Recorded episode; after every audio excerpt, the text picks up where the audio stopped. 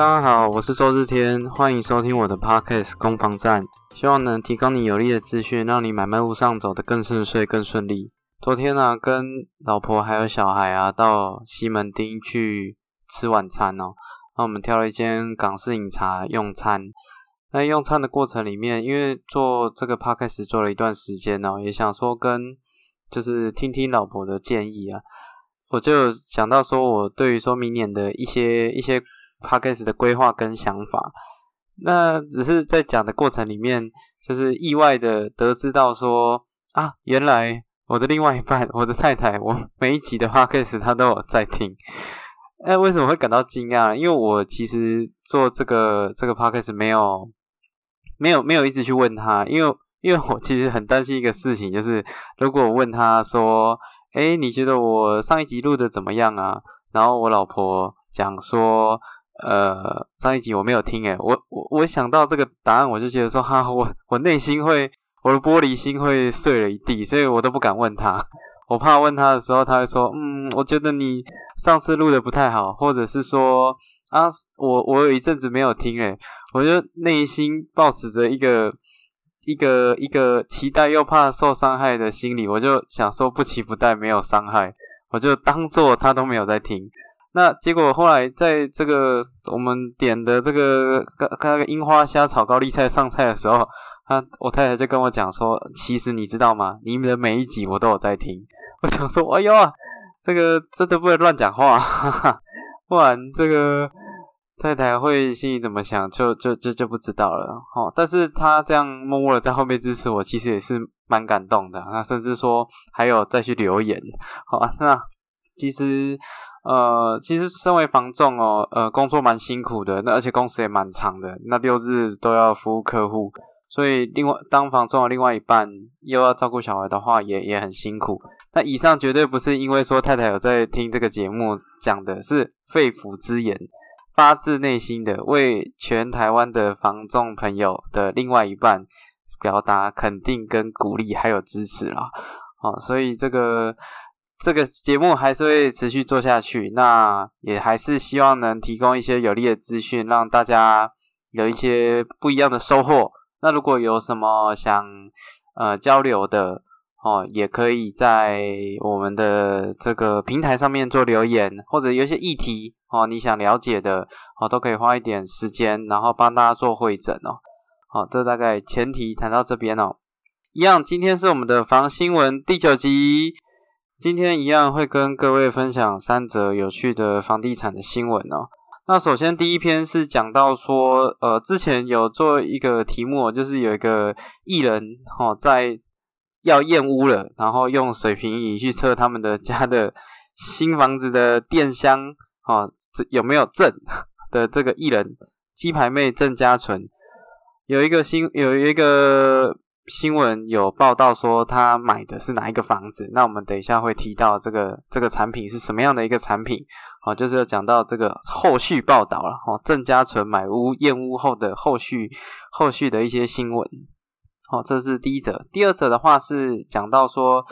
呃，就是建商的交屋有一些乱象。哦，因为全台这个在疫情过后房价飙涨，哦，预售屋的市场也非常非常的火热，那导致说有一些建商做的乱象产生哦。那讲到说，呃，交屋的话是毛配交屋，如果你要标配标准配备交屋的话，还要再加价啊，而且加的金额是很很很加的金额是很惊人的，所以这个也是呃最近的一个现象啊，待会也会跟各位做分享。那第三者会提到的是，呃，预售屋的溢价率到了前所未有的低点。溢价率的意思就是说，通常在不动产的买卖都会有一个开价，那最后有一个成交价。那中间的价差就会是溢价，好，那当然在实物上面，溢价其实是有一个有一个范围在的，它不会差太多，不会差太少，好，那只是说这个溢价率也来到前所未有的低点，那这个现象诶，待会也会跟各位做讨论。好，那我们先做我们的第一则新闻分享，哦，艺人也买房，郑家纯就有自产杀很大，网刊登出售价格价赚价差五百万呢。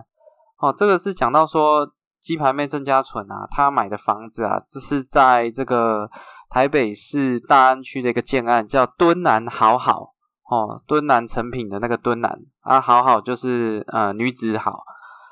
这个这个案子啊，它是一个新城屋，那总户数只有二十七户，那他在八楼买了三户。啊，呃，因为二十七户而已，所以它它基本上就是一层三户的规格啦。那楼高听这样看起来应该是有九楼而已。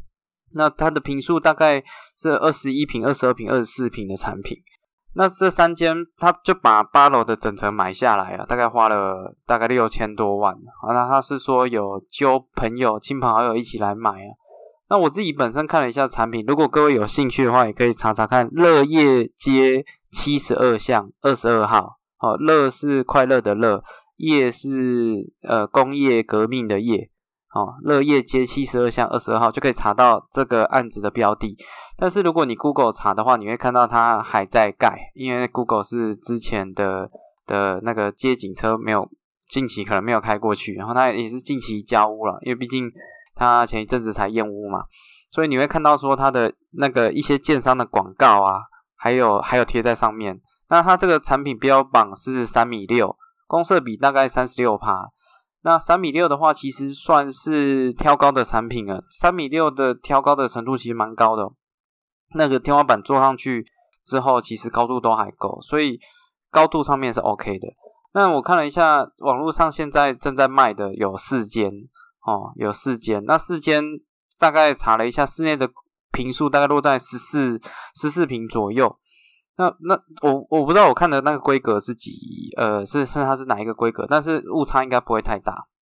那我看一下它的格局，其实看了一下看起来还不错，因为室内十四平的空间，我觉得是虽然说是小了点啊，但是还在免就是还可使用的范围了。最近我在新北市这个上班的这个区域啊，啊有出现建商推的那种很更特殊的产品，就是这种十一平。做呃十一点九平做三房，甚至有十点六九平做两房哦，这种产品。那其实这种产品，我我自己认为啊，其实住起来都都蛮辛苦。我认为十四平其实就是一个坎嘛，这是一个门槛呢。那如果低于十四平，因为如果以平数为概念啊，一平大概就是一个双人床的大小。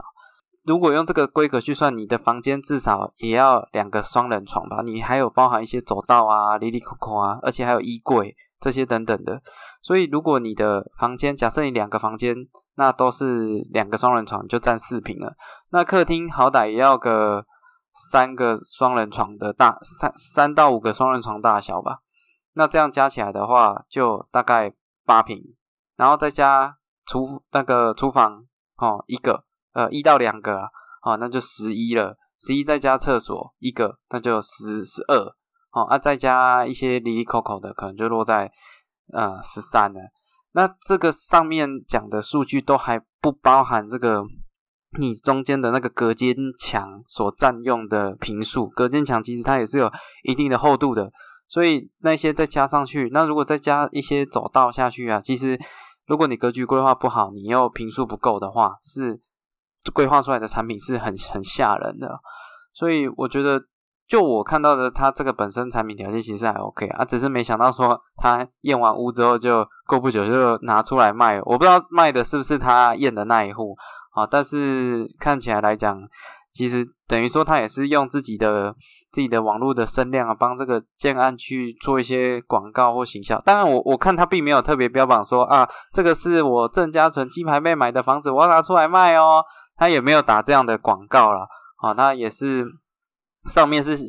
毕竟他之前的网络上写的是他是要自己住的，所以才用这么高规格去做去做这个房验屋的动作嘛。啊，但是这个也凸显一个现象，就是说台湾其实蛮多艺人都会呃买这个不动产做这些自产啊、节税啊、资产配置的一些规划。那我查到还有很有趣的，有讲到说今年有买啊，今年有一些。的，大咖艺人，好也有买这个台北市的豪宅，像假呃，今年的话，周杰伦有买了一个三点五亿的，一样是台北市的豪宅啊，在叫这个信义联勤啊，好，那庾澄庆的话也有买一个华固名著，哦，买了两亿七，那阮经天的话是有买一个叫卓富，哦，两亿四。那其实今年这个这个相相比之下，这个吴江康斗看起来就还好啦，也就个四亿嘛啊，像在这些艺人的眼里，可能就是稍微高了一点点哦。这所以其实艺人哇，真的是缴税大户啊。因为我相信这个钱实在是不太好好去做一些节税或避税，不容易啊。但是也凸显说，凸显说这些不要被贫穷限贫穷限制了想象力哦。这个想一户都三亿、五亿、八亿这样计算的话，其实真的是蛮蛮吓人的哦。所以郑家纯哦，一次就就有买好买房子，然后一次买三户。加起来总价大概六千多万，其实算是很平易近人的。相较于台北市的这个一线艺人的资产，算是相当的亲民的价位啊。哦，这大概是我第一则的新闻分享。啊，第二则比扯铃还扯，中平数预售屋毛配交屋减配还要加钱。好，这个这个是讲到说，呃，就是桃园有一个案子啊，他交屋他。他不知道什么原因，他交屋他选择是用毛配交屋。如果你要用标配标准配备去做交屋的话，那就要再加三百万。那这个是什么意思呢？就是你有点像是说你买了一台车，哦，但是里面没有冷气，哦，然后没有没有收那个语音设备，哦，然后也没有音响，哦，什么都没有，它就是一台可以开的车，哦，但是你其他如果要加上去，让它变成。正常功能的话要再加钱呢，哦，这是一个，这是一个，我觉得自己来讲蛮夸张的一个新闻啊，因为，因为现在啊，预售屋整个交易的市场很火热，很多的建商都是那那个价格来不及调了，哦，来不及调价格就又又又，后来他们可能原本定价觉得说，哦，这个价位可能市场是需要挑战的，结果没想到一拿出来卖之后，整个市场接受度非常非常高。哦，所以就变成会有这种乱象产生。那像以我自己从业的状况，有听到那种要领号码牌的啊，连夜排队的啊，靠关系才买得到的啊，哦，这个开卖第一天就把案子锁起来的啊，哦，这些比比皆是啊。那其实我觉得这这个其实是一个很不好的现象，因为因为预售屋的买卖啊，我认为它的复杂程度并不亚于。哦，这个中古屋的买卖，那各位想想看，中古屋的这些成屋啊，中古屋的这些买卖，各位验屋都花这么多的时间了，那更何况是今天是一个预售屋的产品在交易呢？而且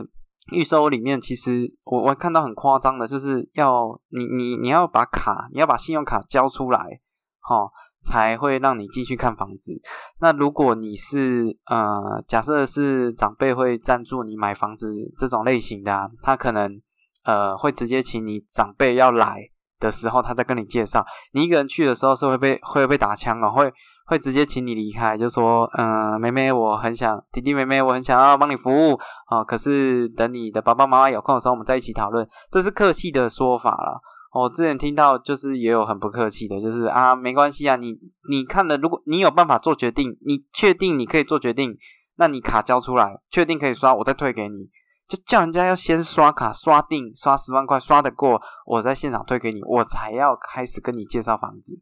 哦，你看这个真的，我觉得是有点，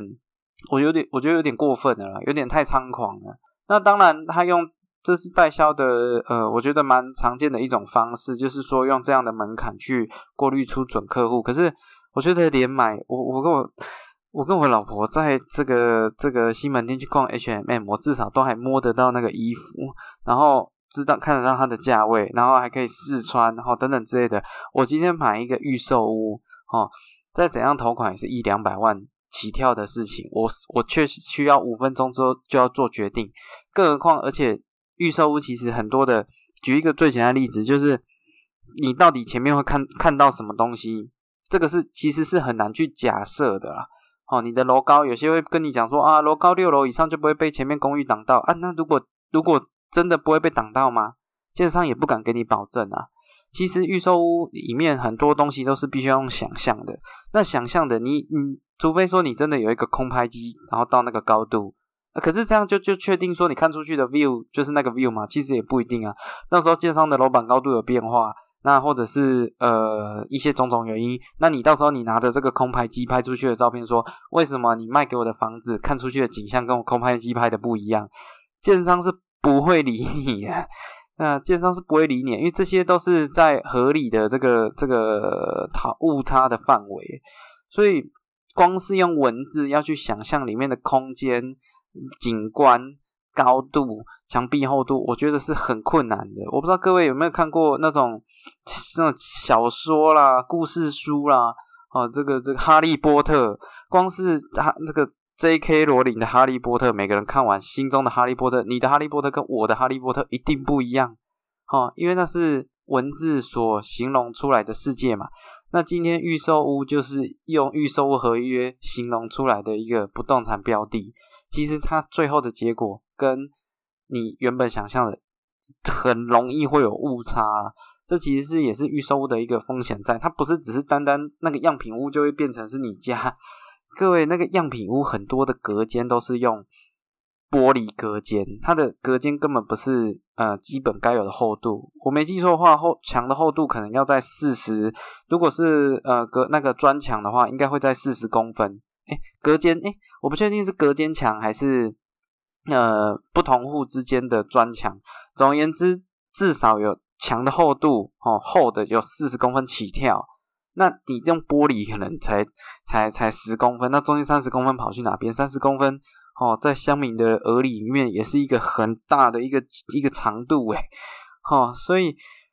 这个要人家五分钟做决定，我觉得这样的乱象是是蛮不可取的啦。那这是桃园的建商，那我相信说。呃，政府对于说这样的事情的控管，应该要在更多、更严谨一些。比起在讲一些很很远的税制的问题，不如先处理眼前这些消费者购物上面遇到的一些困难呢。哦，这大概是要要这个这个新闻，我觉得后面反映的现象啊，预售合约啊，这我刚刚讲的都还只是屋况上面的问题，预售合约里面又有一堆细节啊，包括说这个。这个呃，交屋款五趴，哦，交屋款五趴会给你写成五万，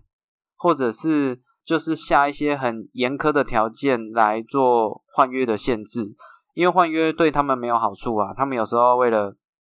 建商为了呃美其名叫拒绝炒作，但是换个角度，他不想要用多余的人士。各位想想看，如果是一个大社区五百多户，你成交了五百户。然后又要换约换一百五十户，那你是不是等于又要再花时间花精力去处理这些后续？建商，我就据我知道，建商没有这么乐意去做这件事情。对他来讲，成交了，现金流确定了，关系变来变去，很对他来讲一点好处都没有。他也不能说在换约的过程里面把价格往上调啊，他也没办法收那个换约换约的费用。换约的费用我记得好像是呃，应该是千分之一啊，那那个也没什么好处啊。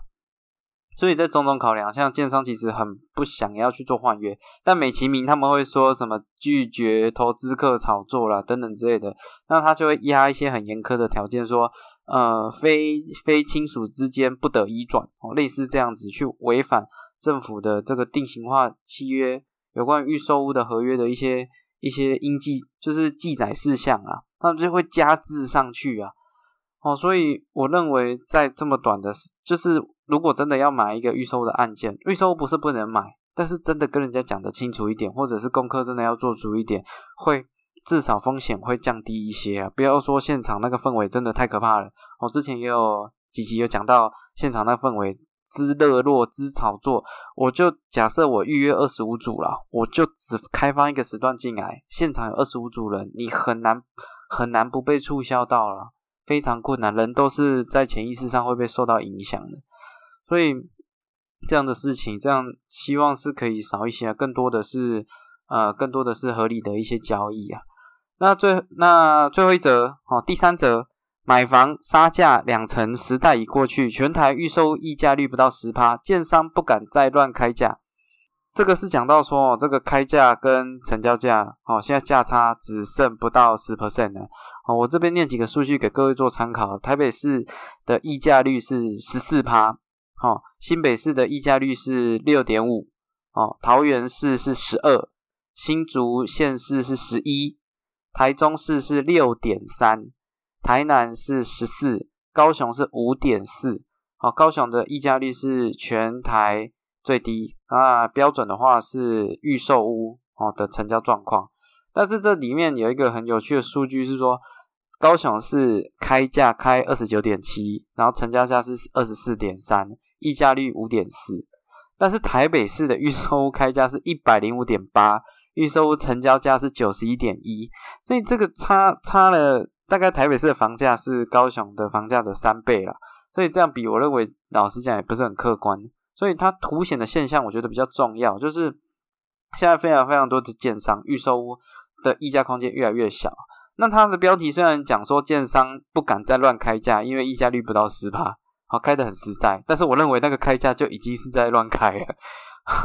在七月之后的整个预售的开价都非常非常惊人啊，一开的一个比一个高，那都是标榜说哇，这个我们就是很实在的价钱，哈，怎么空间很小啊，什么早鸟价降两万，当然以交易市场来讲的话。呃，把这个溢价率缩小，我觉得是有助于整个流通状况的。因为你如果溢价率很大，比如说溢价率三二十趴、三三十趴，意思是比较早期哦。我刚在十年前从业的时候，那溢价率更高哦，它可能甚至有可以到三十趴都有可能。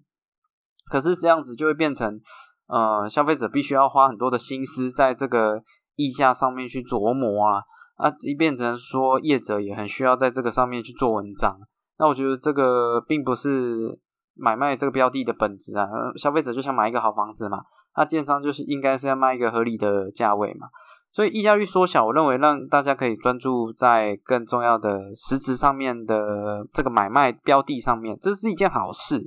哦。只是说因为整个疫情的关系、通膨的关系、市场的状况啊、台商回流等等原因。现在建商真的非常非常的敢开哦，哦，非常非常。那甚至是，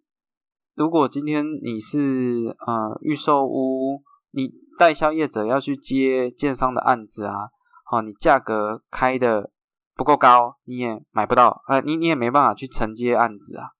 所以这个是这个是整个市场氛围就这样子。现在很多。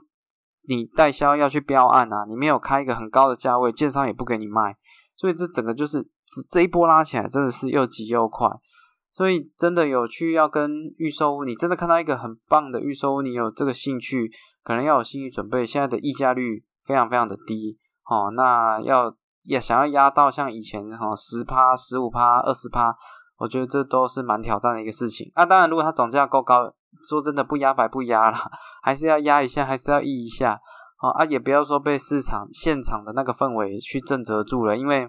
搞不好它还是会回电的，哦，因为我现在知道说有些，啊，在我上班的区域有些建案，其实因为真的是开的太高了，开始有一些交易量的停滞。哦，因为卖不出去，势必就价格需要做修正。不敢说会满足很多消费者的期望，但是至少能省一万是一万啊。好，那以上就是我这一周的三则房地产新闻的分享。那也希望这一次的分享会让你有些收获。啊，我是周日天，祝你有愉快的一天。啊，那如果喜欢我的节目，也欢迎留言哦。哦，你的留言我都会看哦。OK，好，大家拜拜。